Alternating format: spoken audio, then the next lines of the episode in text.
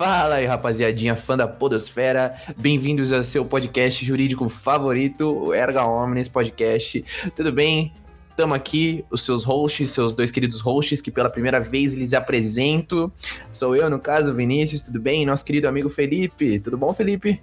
Fala aí, galerinha, tudo bom com vocês? Iniciando aqui o primeiro episódio do nosso podcast Erga Omnis, com muita alegria de estar entrando aí nessa, nesse segmento da comunicação que a gente tanto gosta, né, Vini? Exatamente, exatamente. E a gente vem aqui primeiramente para se apresentar para vocês, né, quem somos nós, o que fazemos, o que gostamos, da onde viemos, da onde vamos, não é verdade? Então, é prazer, meu nome é Vinícius, Vinícius Albuquerque, para os mais íntimos, é Vinizinho, é, eu sou um formando formando em direito, né? Infelizmente, aí apenas um, um mero bacharel, já que os exames da OAB foram suspensos sempre me gostei muito de, de dessa seara tecnológica, na verdade. sempre gostei de jogos, sempre gostei desse tipo de coisa e a gente chegou nessa conclusão de que as nossas conversas poderiam ser gravadas e mostradas, não é, para o público em geral. Então a gente nessa iniciativa tá tentando aí, não é, trazer um pouquinho mais de conhecimento, não é, Felipe? Exatamente, exatamente. É, eu costumo dizer que eu aprendi, né, a na verdade, eu não aprendi a gostar, eu me apaixonei pelo direito durante o curso, né? E eu sempre tive vontade de poder compartilhar essa paixão, né, que a gente sente pelo direito com as outras pessoas, né? É um pouco complicado, porque a maioria das pessoas acha que o direito é chato, né? Mas quem for ouvir o nosso podcast provavelmente não vai ter esse pensamento, né? A pessoa é, vai procurar um podcast jurídico porque ela gosta, então a gente quer falar para quem gosta realmente do direito aqui, né? E poder compartilhar essa paixão que a gente sente por essa ciência tão uh, essencial, eu diria, para a vida em sociedade. Exatamente, exatamente. É, dentro dessa ciência a gente vai perceber que por trás de todo o corporativismo, por trás de todas as os ternos, as as roupas sociais, né, o, as becas, existe uma coisa muito mais simples, né, que são pessoas que simplesmente têm um objeto de trabalho, esse objeto de trabalho ele pode ser engraçado, ele pode ser divertido. A gente tem visto, né, atualmente o, o Migalhas postando aí das audiências virtuais, aí situações onde ministros do Supremo têm os seus netinhos aparecendo nas lives, não é verdade? Mostrar que a gente também é gente, não é verdade? E mostrar como pode ser divertido. Exatamente, exatamente. O direito não é coisa de outro mundo, pelo contrário. É só existe no mundo humano. As coisas são humanas mesmo, dentro do direito. Só existe porque as outras coisas existem. Tem que pensar nisso, rapaziadinha. E como um presente, assim, pra gente que adora falar disso, a gente vem com o nosso primeiro. Vai ter tema, vai ter tema, Felipe, sabia? Ah, vai ter tema hoje? Você quer que eu fale o tema? Fala aí, diga lá. Vamos rufar os tambores. O nosso tema de hoje é a ineficácia do poder judiciário. Não necessariamente esse tema, mas a gente vai debater um pouquinho sobre isso, não é verdade? E Felipe, quer falar alguma coisa aí sobre isso? Introduzir a gente? Cara, eu acho que esse tema é um tema perfeito para a gente iniciar o nosso podcast, porque basicamente a justiça ela é o objeto principal do direito, né? E a gente poder falar disso assim logo de início é, é uma forma da gente introduzir a galera no nosso podcast de uma forma diferente como a gente entrou no curso, né? Porque quando a gente entrou no curso de direito a gente era um pouco mais é, não diria inocente, mas a gente tinha uma visão um pouco mais é, fantasiosa do que seria a justiça. E acho que aqui é, é, mais válido a gente já preparar a galera, porque a gente vai falar, né? Porque é, a gente poderia ter essa, essa chance de mostrar para a galera que é, existem dois lados da moeda. Exatamente, exatamente, exatamente. E para se ter essa visão um pouco mais aberta do que significa e do que as coisas podem ser, a gente pode começar é, é, é, é dando algumas informações básicas para quem não entende absolutamente nada, para quem é totalmente leigo do que exatamente a gente está falando. É, ineficácia. O que significa ineficácia? Bom, eu acho que a ineficácia, se a gente for usar um, um termo mais é, um senso comum, assim, para dizer ineficácia é aquilo que não funciona, né? É aquilo que, apesar de ter um objetivo, não consegue atingir esse objetivo, e aí os motivos podem ser é, diversos, né, variados, e esses motivos que são importantes a gente discutir. Exatamente, exatamente. Aqui a gente não vai querer entrar necessariamente em termos técnicos que a gente, técnicos que a gente sabe que existem né? A diferença entre ineficácia inaplicabilidade, né? É, é algo que, que a gente pode debater na seara acadêmica, mas no pragmatismo do, do direito, né? Na prática, no para que serve, meio que a gente não vai usar para nada, né? Quer dizer, utiliza-se sim, com certeza, dentro da academia, dentro de algum termo jurídico que você precise usar, mas pra gente que quer só explicar o básico, eu acho que a gente não precisa se ater tanto a esses detalhes. É? Exatamente, exatamente. Segundamente, poder judiciário. O que, que é, por que, que a gente usa esse termo? A gente ouve sempre no jornal, quando a gente vai ver, ah, o poder judiciário tal, ah, o ministro da justiça, ah, o poder não sei o que, executivo, legislativo. O que significa isso, Felipe? Explica pra gente. Vamos lá. É, acho que a gente pode começar dizendo que é, o Estado, ele, o Estado moderno, né, essa estrutura do Estado moderno que a gente vive hoje, ela é dividida em três partes, né? Essa estrutura é dividida em três partes que nós chamamos de poderes. Então, é, as pessoas estão até um pouco acostumadas a isso, né? Porque a imprensa sempre vem fazendo essa referência, como você falou, de falar o poder legislativo, o poder executivo, o poder judiciário. São esses três poderes que é, vêm aí da, da teoria do Montesquieu, né? Da, do Estado tripartite, né, que é, é essa estrutura de divisão das funções mesmo do Estado, né? Então a gente tem uma função que é uma função legislativa, o Estado precisa fazer leis, a gente tem uma função uh, executiva, onde o Estado precisa pôr em prática essas leis, e a gente tem uma função judicial, que significa interpretar essas leis. Quando entre a lei que foi feita e a execução, existe uma controvérsia. Essa controvérsia vai ser resolvida no Poder Judiciário. Perfeitamente. É, o Judiciário, então, nesse sentido, ele vai agir como ente fiscalizatório da aplicabilidade da lei, dentre outras funções que muitas vezes não serão atribuídas a ele. Todos os poderes inferem nos outros poderes em algum momento. O executivo, hora ou outra, atua como legislativo o judiciário, hora ou outra, faz controle do legislativo. O legislativo, hora ou outra, atua como judiciário, né? Você quer dar um exemplo, Fê? É, então, a gente tem esse sistema também, né? Que acho que é um sistema muito inteligente para não deixar um poder é, ficar muito. Uh, ter um, ter um, um, nível de influência muito maior do que o outro, né? Ou sobrepor o outro poder, né? Se a gente tivesse um poder legislativo muito superior em termos de, de influência ao executivo ou ao judiciário, o Estado poderia perder esse equilíbrio, né? Então, o próprio Montesquieu pensou num sistema de balanceamento, onde cada poder tem um, um mecanismo de controle sobre o outro poder.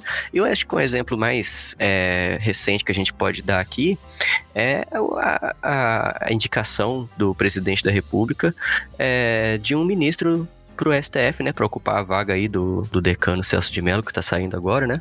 A gente vê que o Supremo Tribunal Federal é, é a cabeça do Poder Judiciário, né? Ele é a, entidade, a instituição mais importante do Poder Judiciário brasileiro. Os ministros que compõem ali, né, o pleno do, do Supremo Tribunal Federal são todos indicados pelo presidente da República. Então, isso é, é um mecanismo para que o executivo, Poder Executivo, possa controlar o Poder Judiciário, dentre outros exemplos que existem aí.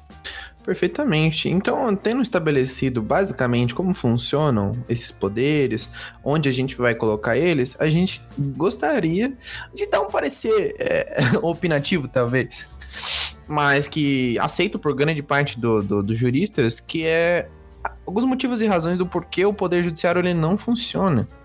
Explicitando, basicamente, do que se trata o poder judiciário, já que a gente estabeleceu onde ele se encontra dentro do Estado, do poder estatal, que se divide em três partes, nós temos que entender que o, o judiciário ele tem um, uma coisinha chamada poder dever.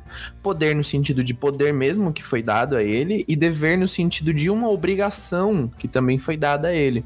Se dividindo a mesma função se dividindo em, em, em duas, nós devemos chegar a uma conclusão. Bem, entendendo então que esse, esse poder, a, jurisdição, a jurisdição, o poder judiciário, ele tem essa função que também é um dever e é um poder, a gente tem que entender o motivo disso.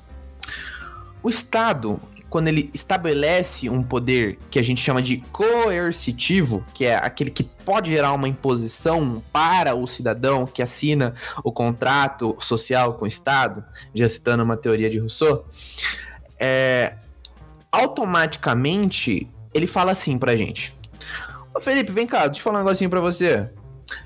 Você tem um problema, certo? Certo. Aquele cara socou a sua cara. O que, que é a sua primeira reação? A minha primeira reação seria uma reação vingativa, eu acho. Eu ia querer socar a cara dele também. Exatamente. E o Estado ele vem e fala o quê? Você não pode socar a cara dele. Se alguém for socar a cara dele, que seja eu, mediante as minhas atribuições, porque mesmo que o sujeito que violou uma regra minha, ele continua sendo também um assinante do contrato que teve comigo. Então, o, o Estado ele tira o poder da ação física, impositiva do cidadão, salvo exceções, existem exceções, e traz para si. Então, ao mesmo tempo que aquilo é um poder que a gente deu pro Estado, ele se obriga a resolver toda e qualquer pendência, toda e qualquer lead, toda e qualquer problematização social que se gere do convívio entre pessoas. Perfeito?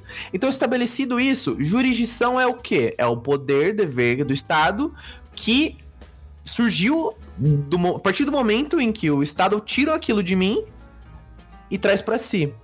Ou seja, a partir do momento que o Estado paternaliza uma função, ele tira aquele poder do cidadão e traz para si. E a partir disso a gente vai observar que vão ser gerados diversos diversos problemas, né, Fê? Então, exatamente, Vini. É, a jurisdição, como você bem disse, é um chamamento do Estado do poder né, para si. Né? Ele tira a, a autonomia das pessoas, né? De resolverem os conflitos entre elas, né? E aí ele passa a ser o, resol... o aquele que vai resolver os conflitos das pessoas de uma forma uh, isonômica, né? Pelo menos em tese deveria ser assim, de uma forma isonômica, onde ele vai passar a distribuir o que a gente chama de justiça, né? Em contrapartida das chamadas guerras particulares, que é o exemplo que você deu do cara que, por exemplo, viesse a me agredir fisicamente, me dar um soco na cara, a primeira coisa que eu ia fazer é queria dar um soco nele também, e isso geraria um, um círculo é, vicioso, né? E de, de forma alguma a sociedade poderia subsistir nesse sistema.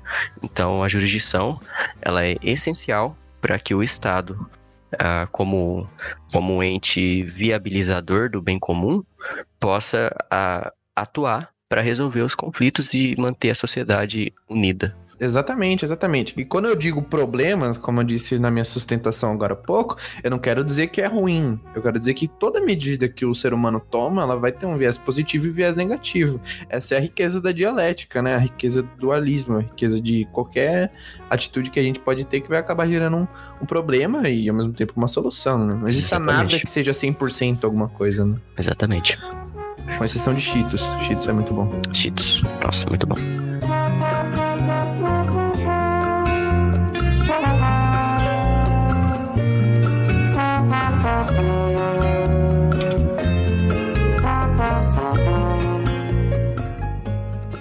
Bom, então, como a gente estava falando na questão da essencialidade da jurisdição, né?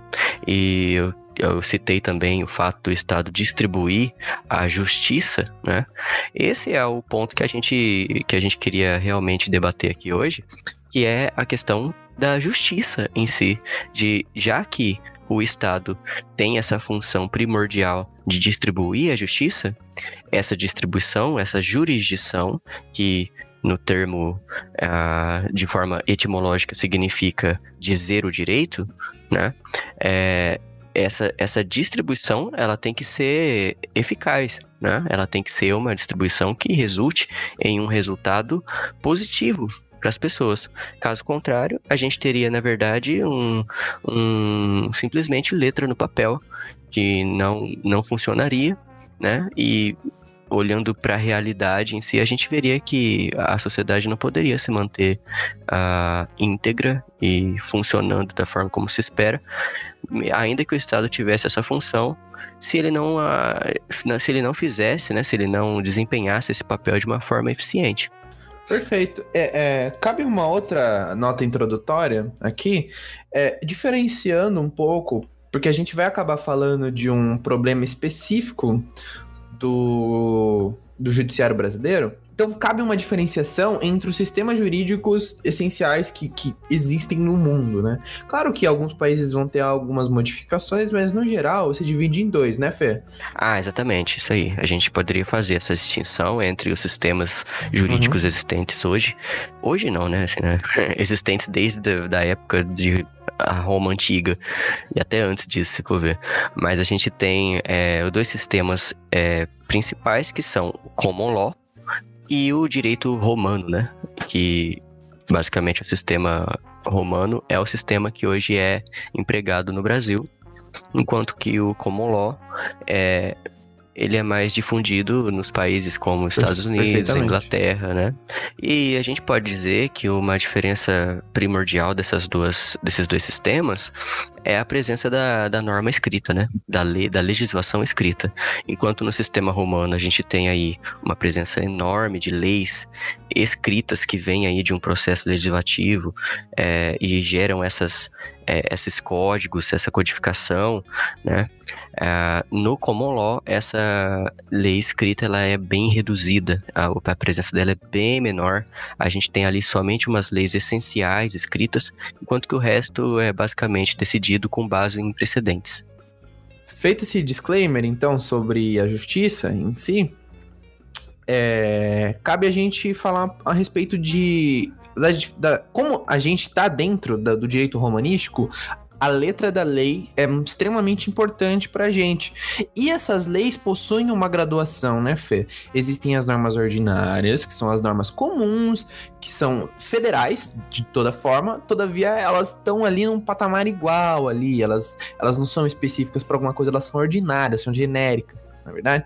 E existem as normas especiais que tratam de temas especiais, e existem umas normas que estão acima dessas todas, né? Que são as normas constitucionais cumpre destacar, né, usando o termo jurídico aqui, que existem as normas que são chamadas de, de, de jus naturais, né, que são normas que estão além do direito constitucional. É uma discussão teórica, com, com certeza, mas cabe aqui é, é, recordar isso, né, Fê? É, eu acho que essa questão do justnaturalismo e do positivismo daria também um bom tema para a gente discutir, né? É, mais para frente, assim, numa oportunidade. É, mas essa questão realmente que a gente, a gente precisa explicitar que, principalmente para as pessoas que não têm muito essa consciência da importância da Constituição, né? O nosso ordenamento ele é estruturado de uma forma é, escalonada, né? A gente tem a Constituição no topo da, da, da linha vertical de importância e a gente tem a, abaixo dela todas as outras normas que fazem parte do nosso ordenamento, né, do nosso regramento, mas a Constituição ela é importantíssima, ela é a base, ela é a certidão de nascimento do nosso Estado né, daquilo que a gente conhece como vida em sociedade. Então, é, tudo que ela prevê, tudo que está lá escrito nela, como a gente bem disse, né, no sistema romano, é, prevalece a norma escrita, é essencial é, é, irrenunciável, é algo que não pode ser colocado de lado, algo que não pode ser simplesmente ignorado ou aplicado de forma a atender à conveniência de, um, de uma pessoa ou de uma instituição, enfim. O que está escrito na Constituição é para ser cumprido. E aí a gente tem, é, falando é, agora especificamente da questão da justiça, né? A gente tem ali um, um dentro do artigo 5 que prevê os direitos fundamentais das pessoas, né, os direitos uh, que a gente poderia dizer direitos e liberdades individuais, a gente tem o acesso à justiça, né? Que seria esse acesso à justiça? também chamada aí por alguns doutrinadores de inafastabilidade do controle jurisdicional.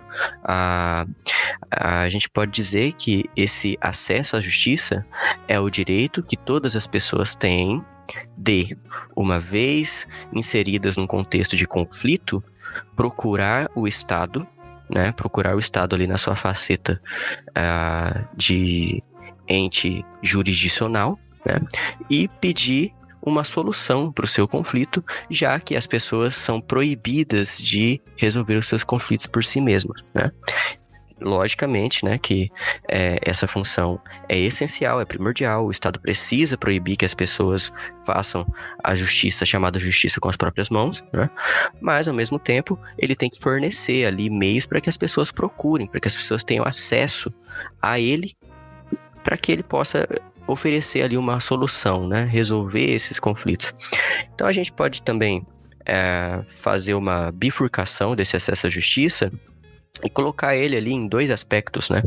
A gente tem o primeiro aspecto, que é o aspecto do direito de ação, né? O, o, acesso à justiça como direito de ação, que seria basicamente o direito que as pessoas têm de proporem ações judiciais. Né?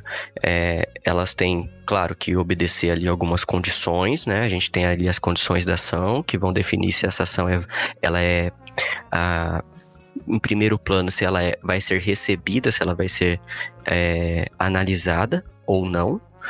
Mas a gente tem, também tem um, um segundo aspecto do, do, acesso à justiça, que é o, o o resultado prático mesmo, né? A questão de que as pessoas não só precisam é, é, ter essa, esse acesso à justiça, esse direito de propor a ação, mas elas também têm que ter o direito de que no fim dessa ação o resultado seja positivo, né? Que o Estado resolva esse conflito de uma forma eficaz, eficiente, né? De uma forma que é, na verdade, se o Estado não, não fizer essa resolução de uma forma eficiente, ele vai estar tá negando mesmo o acesso à justiça, ele vai estar tá negando o acesso à distribuição da, da justiça à sociedade, né?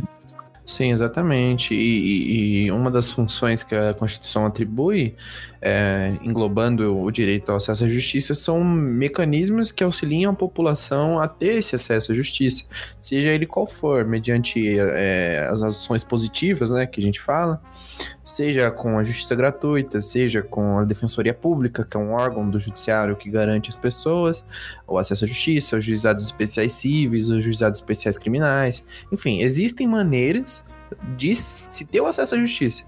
Mas a gente vai observar que na prática algumas coisas não funcionam como deveriam funcionar. Exatamente, especialmente com relação à forma como essa, esse acesso é processado, né?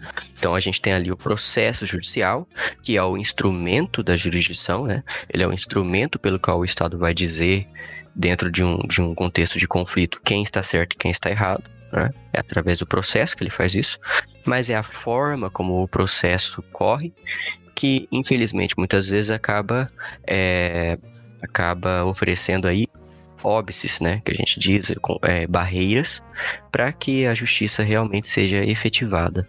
E aí a gente entra num segundo princípio, que também está muito relacionado a essa questão do acesso à justiça, que é o princípio da efetividade processual. Né? A gente tem ali é, esse princípio como um, ele é meio que um princípio implícito, porque ele não está necessariamente escrito, né? Isso também faz parte da interpretação né, no sistema romano. Apesar de algumas coisas não estarem escritas na lei, elas podem ser inferidas, né? elas podem ser é, deduzidas através de uma interpretação das outras normas em conjunto que acabam chegando. Né? Você soma as normas e acaba tendo um resultado é, que é, não está necessariamente escrito né, na lei. E aí esse princípio da efetividade processual, ele é um conjunto de vários outros princípios relacionados à, à efetividade do Estado em si, né, das ações do Estado, das atividades, é, que a gente pode dizer, por exemplo, o princípio da eficiência, né, do artigo 37 da Constituição, que é o princípio que estabelece, dentre outros, né, que a, a, as atividades né, da administração pública deverão ser eficientes, né? E o que significa dizer eficientes? Significa que o Estado deve fazer as coisas de uma forma que vá oferecer um resultado útil, adequado, em primeiro lugar, ao caso, e útil, né? E por que que a gente pode dizer que esse princípio, apesar de ser voltado ali para a administração pública, também é aplicado à jurisdição? Porque a jurisdição também é uma atividade administrativa Né? A gente não pode se esquecer que o Estado, mesmo estando ali investido do, do poder de, de dizer o direito, ele também está agindo é, é, por meio de, um, de, um, de uma instituição pública, que é o quê? A justiça, o poder judiciário, né? Em si. Então, é, é totalmente aplicável esse princípio à jurisdição. É, realmente, se a gente for observar a, a, a, prática, o que acontece realmente na prática, a gente vai observar algumas discrepâncias, né? É, por exemplo, no ano de 2018, é, é para quem não sabe, eu tenho um, um pouco um, um, conhecimento um pouco mais voltado para a justiça do trabalho, que é a justiça do trabalhador, do labor, né, das empresas, do, do trabalho. Diferente do Fê, né, Fê, que você tem uma aptidão ali pro tributário, pro criminal, né? É, então, eu gosto mais dessa área empresarial, tributária, penal. Exatamente. Exatamente. Bem, dados do próprio Tribunal Superior do Trabalho, né, o TST, em 2018 foram pagos 30 bilhões 726 bil, milhões 528 milhões 90 e 90,17 aos reclamantes. Sendo que o mesmo custo da Justiça do Trabalho, o que custa para os cofres públicos em 2019, por exemplo, o orçamento que foi aprovado foi o orçamento de 21,5 bilhões de reais, sendo esse valor dividido em vamos supor, é, 18 bilhões destinados a despesas do pessoal em cargo pessoal, 1,9 em manutenção e custeio e 1 bilhão de reais destinados ao pagamento de benefícios. Um bilhão. Não é pouca coisa. A noção de um bilhão é, é, é, é assim, estratos, estratosférica, por assim dizer. Qual a conclusão que a gente pode tirar disso? Que se por um acaso a gente tivesse mais 10 bilhões de reais nos cofres públicos e todos os reclamantes que demandaram a justiça, a gente tá falando de eficiência, que demandassem a justiça tivessem o êxito, a própria, o próprio custo da justiça do trabalho sanaria a necessidade dos trabalhadores. Perceba que essa discrepância, ela não tem uma, um reflexo só dentro da justiça do poder judiciário. É um, um reflexo em toda a sociedade, em todo o conjunto que congloba o Estado e a sociedade em si, percebe? É, isso aí é muito interessante a gente observar, né? E foi interessante também você trazer um, os dados técnicos, né? Dados, é, números, para a gente poder ter uma ideia, né? Porque eu fiz o meu TCC é, voltado para essa área da questão da eficiência, da efetividade processual, né? E eu também é, reuni alguns, levantei alguns dados interessantes. É, em primeiro lugar, é, eu percebi, eu descobri, na verdade, que a morosidade da justiça ela está concentrada especificamente nas ações executivas, né? Para quem não sabe, ação executiva é aquela ação judicial onde você não vai mais discutir quem está certo, quem está errado, mas você vai simplesmente para fazer uma cobrança. Você vai fazer com que o Estado faça cobrança em seu nome, né?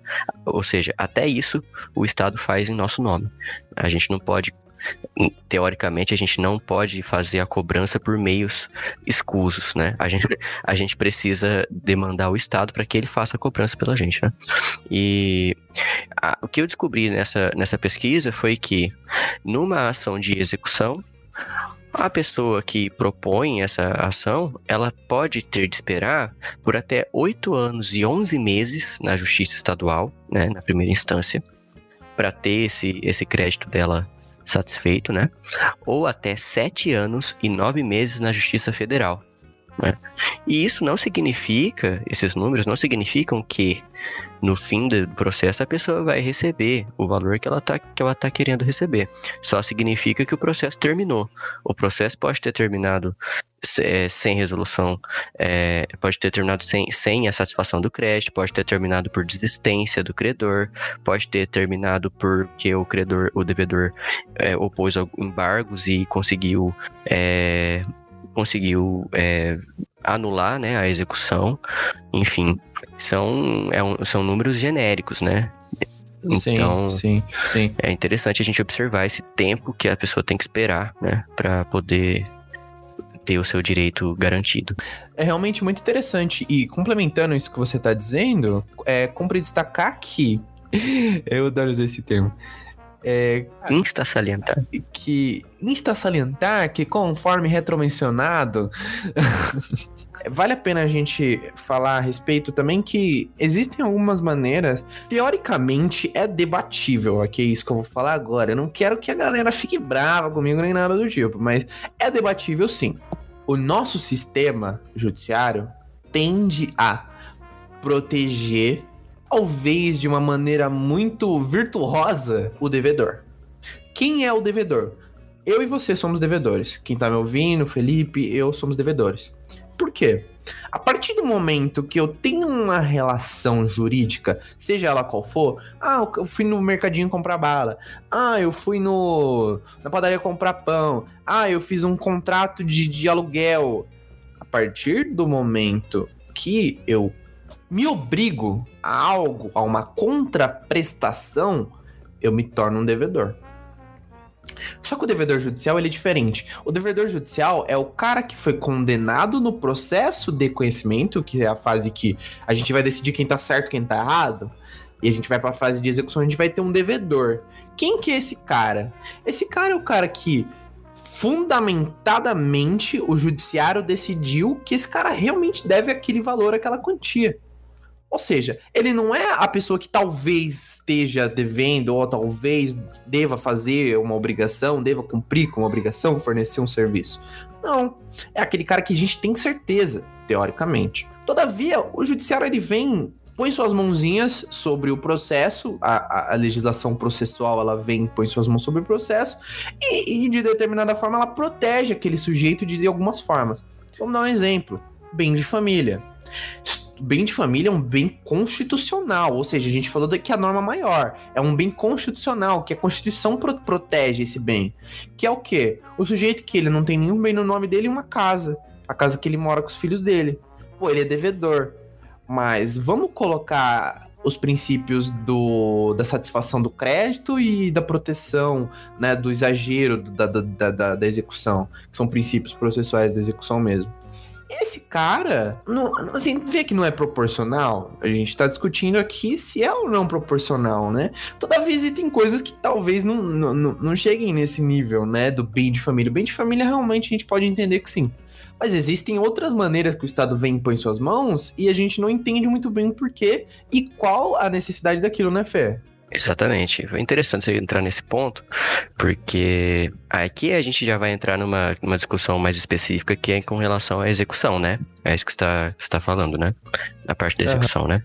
É, então, é interessante mesmo você entrar nesse ponto, porque aqui a gente vê que existem muitos, muitos elementos dentro da sistemática processual que impedem o credor de obter aquilo que ele tem direito.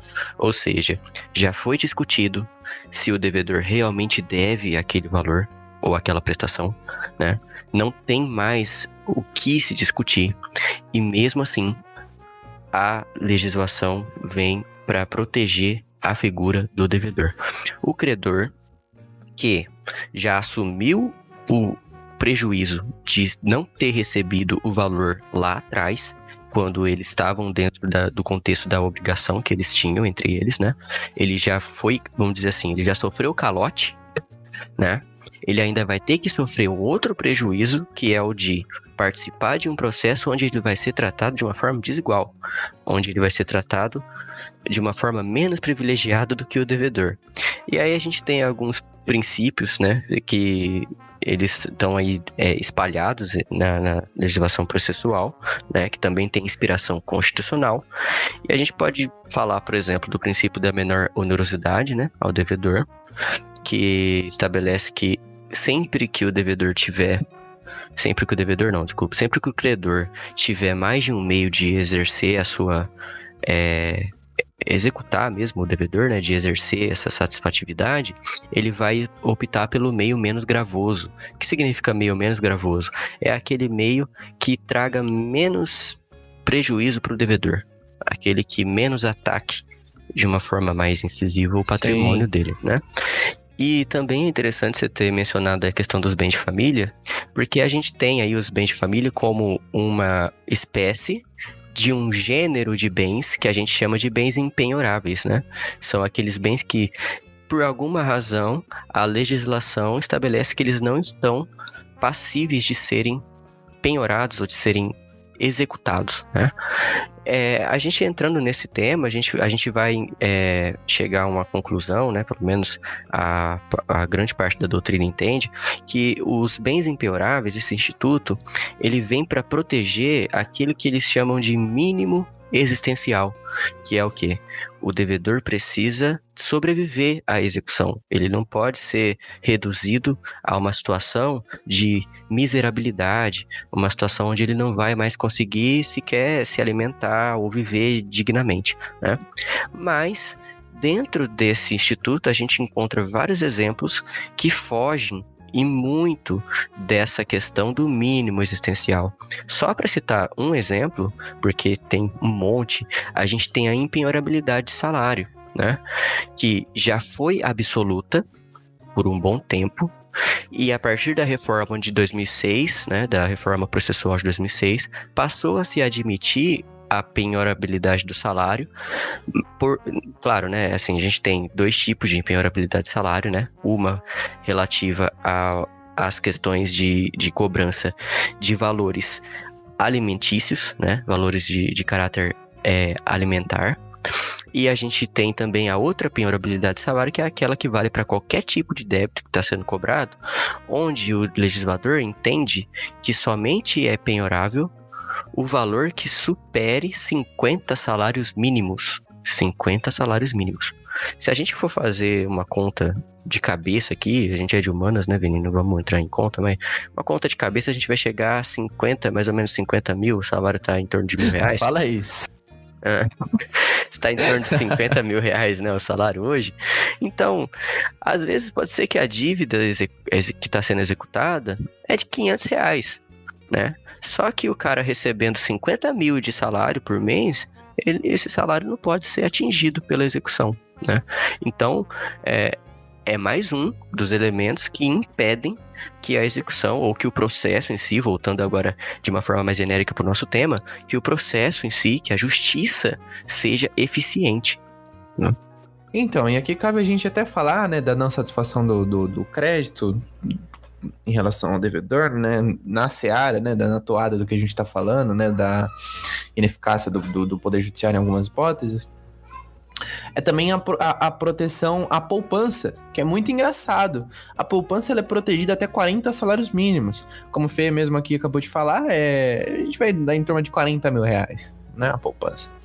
E a gente até entende que a poupança seja empenhorável no processo civil. Ah, eu tô sendo processado por uma empresa, tô sendo processado por uma outra pessoa, por, por exemplo, eu sou dono de uma fazenda, latifundiário, né, sendo processado por outro latifundiário, ou uma, um aluguel, enfim, uma ação de família, né, principalmente. A gente entende que a poupança seja empenhorável nessas hipóteses. Todavia, durante o processo do trabalho, esse princípio também se aplica. Se eu estou falando que a poupança é um bem de família, perdão, é um bem empenhorável por natureza, pela sua natureza alimentar, e não uma gordura, né, o que sobra, como realmente é, eu não vou penhorar a poupança de um sócio em prol do salário de um trabalhador? Qual dessas duas verbas é alimentar por natureza? Talvez a do trabalho. Não tô querendo estabelecer uma regra aqui, mas me parece estranho que eu não possa penhorar a poupança de um empresário em prol do salário de um trabalhador que tem sim direito àquela execução. Né? A gente vê essa e muitas outras discrepâncias no Poder Judiciário. Então, quando a gente vê, ah, o processo está demorando, ah, não sei o que, não sei o que, a gente tem que pensar que muito dessas demoras, desses problemas, advêm do próprio Poder Judiciário. Outra menção que eu gostaria de fazer aqui, Fê, são das ações executórias por natureza, que são dos títulos extrajudiciais. Por exemplo, meu querido, você tem um cheque, uma nota promissória, alguma coisa do gênero assim. O Poder Judiciário, ele te garante que você possa executar sem a fase de conhecimento, porque é aquele negocinho que você tem na mão, título executivo já. considerado pela lei, são títulos legais. Olha que bacana. É bacana até certo ponto. Por quê? Uma das hipóteses mais comuns de evasão do poder judiciário é porque às vezes e muitas vezes a gente não consegue achar o devedor. Olha que legal. E uma parte mais interessante ainda é que a gente paga para tentar achar esse devedor. Então suponha, meu querido, que você tem um cheque esse cheque tem um período que ele vale, né? Até a, a prescrição que a gente fala, até ele deixar de ser de plano direito. É, salvação monitória, né? É muito interessante a gente observar que se eu não achar o devedor por ele estar tá se evadindo do poder judiciário, não tenho como receber o dinheiro, porque a citação é elemento fundamental para estabelecimento de uma ação, seja ela executória, seja não. Tem várias formas de eu citar alguém, mas essencialmente, por natureza, para não se arguir uma nulidade e voltar ao processo desde o começo, eu tenho que ter a eficácia, né? A efetivamente a comprovação de que eu achei aquele sujeito, na verdade. Então, até as ações executórias por natureza, elas vão ser deficitárias realmente do, do, do, da prestação jurisdicional. E isso ocasiona o quê? A prestação jurisdicional por órgãos que não são o Estado.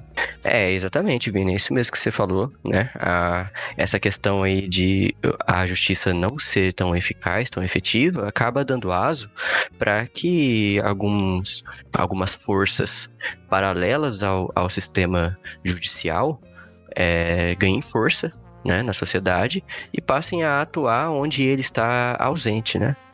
É, e interessante que tudo isso que a gente vem falando da, da, até agora, é, esses exemplos que a gente está dando, são é, basicamente exemplos de um dos ramos do direito, né? A gente está falando mais do ramo civil, né? Ou do trabalhista, mesmo que você diz, mas na questão mais voltada para cobrança de dívidas, né?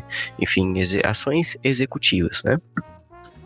É, se a gente for também ampliar essa ineficácia da justiça para outros ramos do direito, a gente vai ver, por exemplo, é, a questão da, da falta de credibilidade que a justiça tem hoje no país com relação ao, ao, ao ramo do direito penal. Né? Hoje em dia, as pessoas é, têm essa, essa sensação de impunidade essa sensação de, de que os criminosos não são é, punidos com o rigor que se deveria, ou então é, que muitas vezes o crime acaba compensando, né? E muito se atribui é, essa, essa, essa sensação de, de, de impunidade ao ordenamento legal, né? Muito se atribui à letra da lei, mas se esquece que a justiça, o, o poder judiciário, a prestação jurisdicional tem uma parcela de responsabilidade também nessa falta de credibilidade e mais é a que mais é atingida pela por essa falta de credibilidade, porque a cobrança muitas vezes não vai ser voltada aos, a, aos legisladores em si, né? A, o que a, as pessoas enxergam com mais é, de uma forma mais contundente, é a figura mesmo da, da justiça, né? Que não aplica a lei é, conforme se espera né? Ou então aplica de uma forma in ineficaz e acaba por gerar essa, essa consequência, né? Então, só para trazer esses, esse, é, um, uns dados que corroboram essa questão da falta de credibilidade na justiça, a gente tem aí o Índice de Confiança na Justiça do Brasil, que é um instituto aqui do estado de São Paulo, é, que fez uma pesquisa em 2017 revelando que 24% das pessoas no Brasil, apenas 24% das pessoas confiam no Poder Judiciário. E de todos os entrevistados, 81% consideram que a justiça é lenta ou muito lenta. Né? Ou ela resolve as, as causas de forma lenta ou muito lentamente. Né? E aí, é, eu gosto de, de, de fazer uma, um paralelo né? Apesar da gente estar tá fazendo uma crítica aqui, um paralelo entre a justiça e a política, né? Porque da mesma forma como hoje a, a justiça ela é ela é ela tem essa falta de credibilidade, né, há um descrédito, né, com relação à justiça, a gente também vê muito é, desse, dessa sensação é, voltada para a política, né. Só que eu gosto de dizer que seja na justiça ou seja na política, a gente não tem outros instrumentos até hoje, né, não, foi, não foram criados outros instrumentos que possam substituir esses dois, é, esses, essas, esses dois segmentos da sociedade, né, que é, querendo ou não, a resolução dos problemas sociais vai passar pela política e querendo ou não, a resolução dos conflitos sociais também vai passar pela justiça.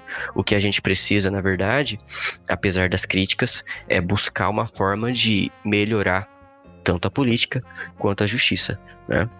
E, e puxando o gancho do que você disse aí na questão de que a falta dessa prestação jurisdicional acaba é, fazendo com que haja uma ascensão de outros, é, de outros poderes, de outras forças paralelas ao Estado, né? É, a gente tem aí o que a sociologia chama de pluralismo jurídico, né? Que seria é, essa essa criação de entes é, voltados para a resolução de problemas que o Estado não resolve. Mas, muitas vezes, a resolução desses problemas não é, é aquela forma mais adequada, aquela forma mais útil que uh, se busca, por exemplo, na resolução estatal. Né? Então, a gente tem aí, por exemplo, o Tribunal do Crime, né? E a gente vê que o, a resolução, o meio de resolução deles é muito é, diferente do que se espera, né? Da, do, de uma resolução estatal, por exemplo, né? A gente vê que ali não tem, não tem piedade, não tem, não tem contraditório, não tem sim, nenhum tipo sim, de garantia é, voltada para a figura do, da pessoa que está sendo julgada, né? É, enquanto que o Estado é, a atividade estatal ela, ela prevê essas prerrogativas, né? Então. Exatamente, ali todos os direitos constitucionais que a gente tanto luta para prezar. São totalmente violados, né? eles não existem. Não né? vão existir. A dignidade da pessoa humana chega a se tornar uma piada, né? Na verdade. É, não, ali não tem, não tem nada disso, né? E, e esse é o grande risco, né? Esse é, é o grande. Por mais Exatamente. que a gente queira e deva sim criticar, não é porque algo funciona da melhor forma que a gente conhece que a gente não deva criticar, se renovar. É, é, é, é uma ideia básica, basilar da sociedade que a gente deve debater e falar. Exatamente. Né? Não é, a, não é a crítica pela crítica, né? Não Mas é a, a gente, crítica pela crítica, exatamente. A gente quer identificar as causas para resolver o, Sim. os problemas. Né? Sim. É, é, vale falar também um pouquinho sobre. Existem maneiras de composição, né, de, de resolução de conflitos que não necessariamente passam pelo judiciário. Né? São as formas de, sim, sim. de, de autocomposição e heterocomposição que a gente fala. Autocomposição são as próprias partes resolvendo o problema. A gente tem a mediação e a conciliação, é como medida principal atualmente é, nesse sentido. Existem os acordos judiciais também, muito presentes na Justiça do Trabalho, principalmente, e nas ações de pequeno valor. E a gente tem uma medida conhecida, né, de heterocomposição, que chama da arbitragem, onde a gente tira a jurisdição, o, o, o próprio Estado, ele pega aquele poder que foi dado a ele e transfere para um juiz, vamos assim dizer, para um árbitro né? Por isso é arbitragem. E ele vai resolver alguns probleminhas, né? Que entre. Principalmente a gente utiliza esse sistema em empresas, né? Porque é um, é um, é um sistema de, de, de, resolução de conflito caro. É, normalmente é caro, um árbitro é caro. É né? bem caro. Para a iniciativa privada pagar é muito caro, na é verdade.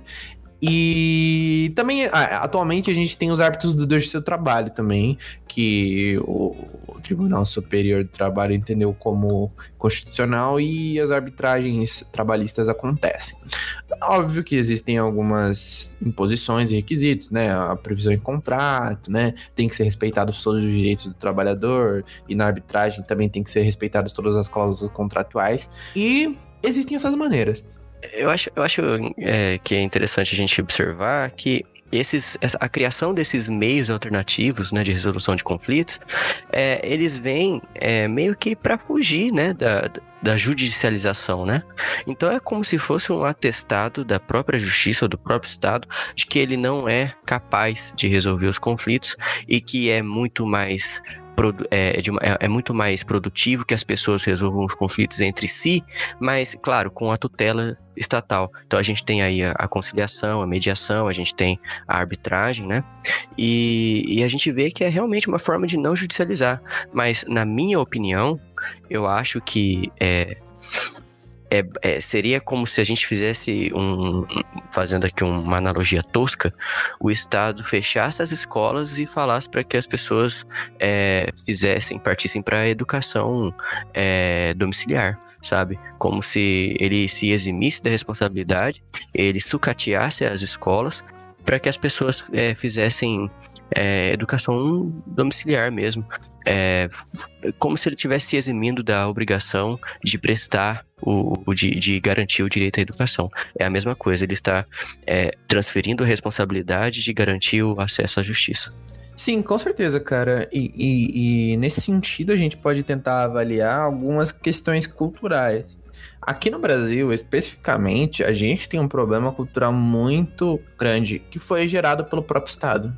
Querendo ou não, uma crítica construtiva ou não, o próprio Estado criou esse problema né? Seja pelo paternalismo exacerbado, seja por qualquer coisa que você possa tentar justificar, a nossa cultura em colaboração com o nosso ente estatal gerou a cultura do, do, do processualismo brasileiro, né? Que é a, uma demanda bizarra pelo poder judiciário. É, as pessoas elas não resolvem os conflitos é, sozinhas, né? Diferente a gente pode citar alguns países de primeiro mundo, a gente não pode falar que aquilo, ah, aquilo é a única verdade e, e isso não, não, tem como mudar porque a gente é menos evoluído. Não, mentira. Isso é mentira. Ah, é, a gente gravou, né, um programa é, recentemente, que é o nosso quadro de entrevistas, que a gente vai falar mais ao final. E lá a gente fala sobre o judiciário japonês, nipônico, onde a taxa de condenação beira o 100%, cara. É, 100% é muita coisa. Por mais que outros países tenham uma média de 90%, 91% de taxa de condenação, 100% é muita coisa. Então a gente não tem um judiciário tão severo assim. A questão é, a gente demanda do judiciário porque a gente é acostumado a outorgar responsabilidade. Isso é uma é, verdade. Acho um dado interessante aí para ilustrar o que você está falando. CNJ, no ano de 2017, ele levantou que no Brasil existiam 80 milhões de processos em andamento. Imagine que todos esses processos eles podem chegar à instância superior. São é, 11 ministros no, no, no, STF e 33 no STJ, ou seja, são o que 44 cabeças para resolver uma demanda de quase 40 milhões. Se eu não me engano, a ministra Rosa Weber recentemente resolveu a última demanda da década de 90, não foi uma coisa assim, Fê?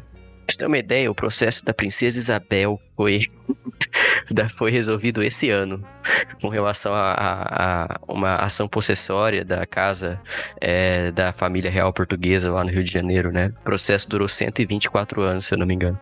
Sim, o que é absolutamente bizarro, né? É, é, é assim, é só, pra, é, é, um, é só pra gente ilustrar mesmo, claro que os processos não duram tudo isso, né, mas é engraçado, porque é, não quer dizer que isso define a justiça em si, mas é engraçado a gente ver que é, isso pode chegar a acontecer. Sim, um processo com quase, né, alguns séculos de vida.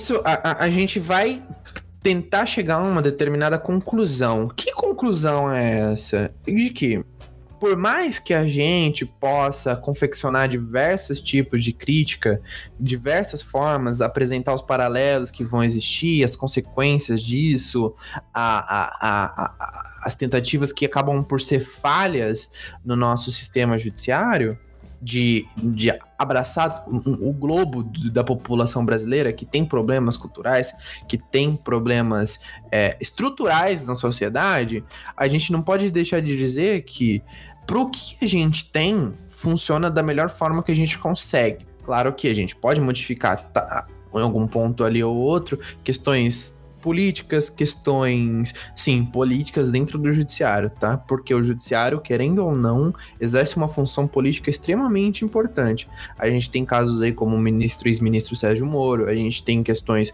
como as Operação Lava Jato, como a Operação Rachadinha, que são operações judiciais, por exemplo, também a, a ficha limpa, a gente pode falar da, da questão agora da, da, das fake news, do inquérito das fake news, né, que provavelmente vão ser temas abordados aqui futuramente no podcast, que tem uma função política absolutamente importante. Lembre-se, por exemplo, da prisão em segunda instância, que condenou o, o, o ex-presidente Lula à cadeia e exerceu uma função essencial nas eleições de 2018. Querendo ou não, isso aconteceu.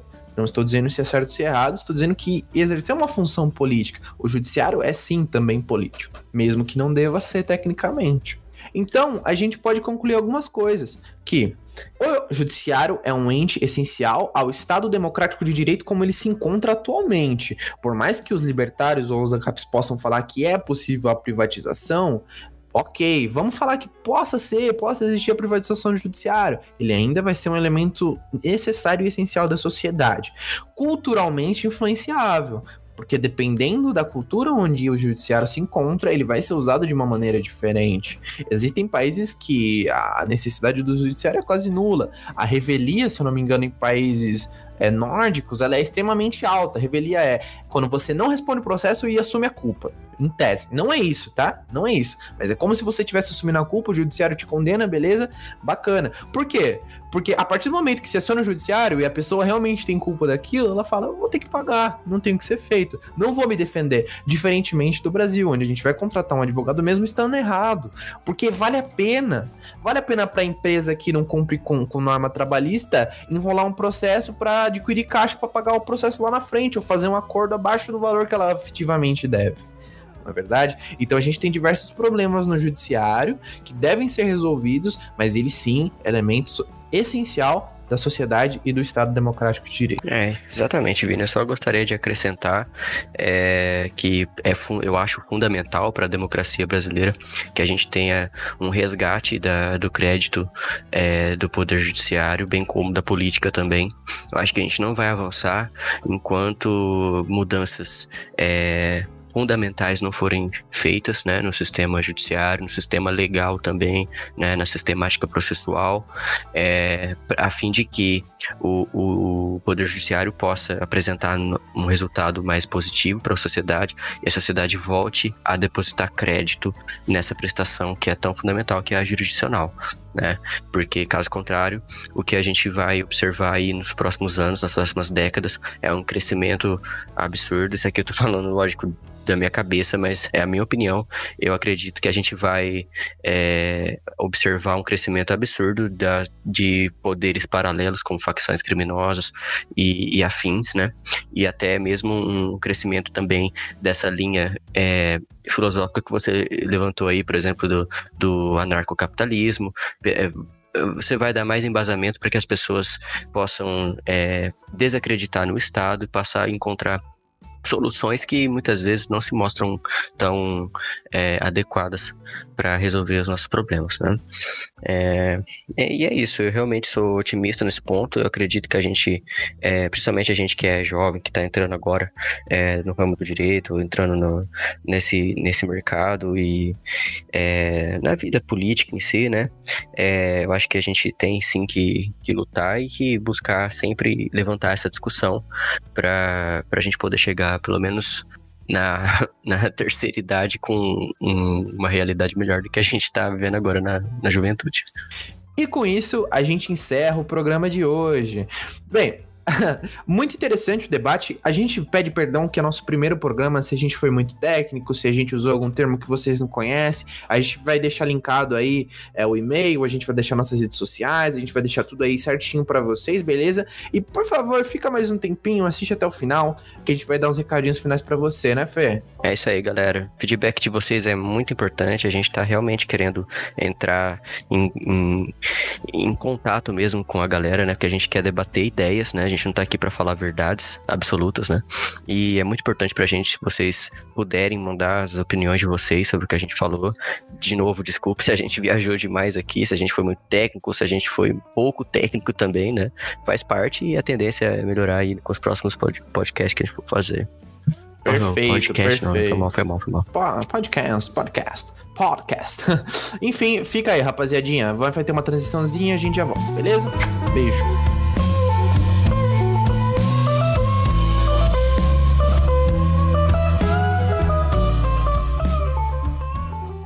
Bem, encerrado o programa, rapaziadinha, vamos dar um recadinho final. A gente quer falar que a gente está começando agora nessa empreitada do, do, do, da, do podcast e a gente, é, com certeza, né, a gente é novato nisso, a gente precisa realmente, como a gente já disse, do feedback de vocês, a gente realmente precisa que vocês falem com a gente, vocês mandem e-mails.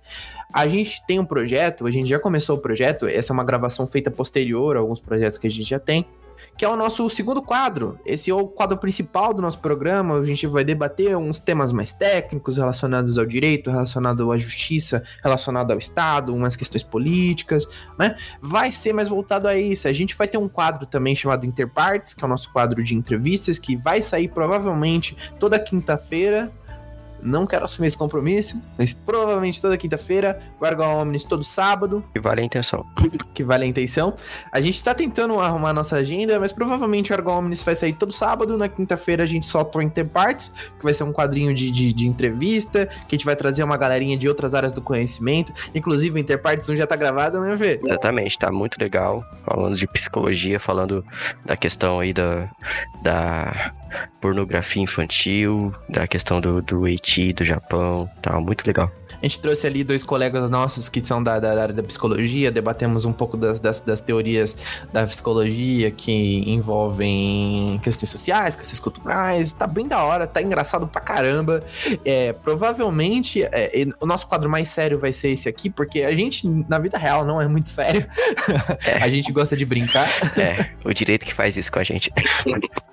Sim, o direito ele, ele, traz essa, essa demanda de você se tornar um pouquinho mais sério. Mas é, assistam Interparts, tá muito legal. E no nosso e-mail, a gente vai abrir uma caixa de e-mail certinho, porque a gente tá com um projetinho também de um outro quadro, que é resolvendo problemas dos ouvintes. Né? A gente não decidiu o nome ainda, como que vai ser, mas a gente quer ouvir o seu problema. Seja um problema de relacionamento, seja um problema jurídico, seja um problema qualquer problema, manda pra gente um textinho lá explicando, a gente vai ler seu texto e a gente vai responder para vocês, beleza? Se der tudo certo, uh, vamos colocar um dia aí, Fê, fala um dia, vai, vai, vai, um dia, um, dois, três. Ah, domingo, sei. Beleza, domingão vai sair esse quadro que a gente ainda não decidiu o nome, a gente vai esperar o feedback de vocês, beleza?